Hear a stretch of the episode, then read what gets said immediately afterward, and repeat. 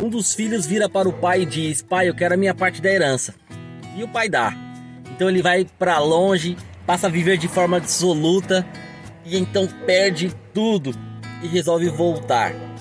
E ele diz ao pai: Pai, pequei contra ti e contra o céu, não sou digno de ser chamado teu filho. E o pai, sem questionar, sem dizer o que o filho havia feito, diz: Separe uma roupa limpa, coloque um anel no dedo dele, calçados, porque o meu filho que estava morto voltou à vida. Estava perdido, foi achado. Guarde isso, ainda dá tempo. O pai está de braços abertos te esperando. Não interessa o que aconteceu, volte. Ele quer festejar.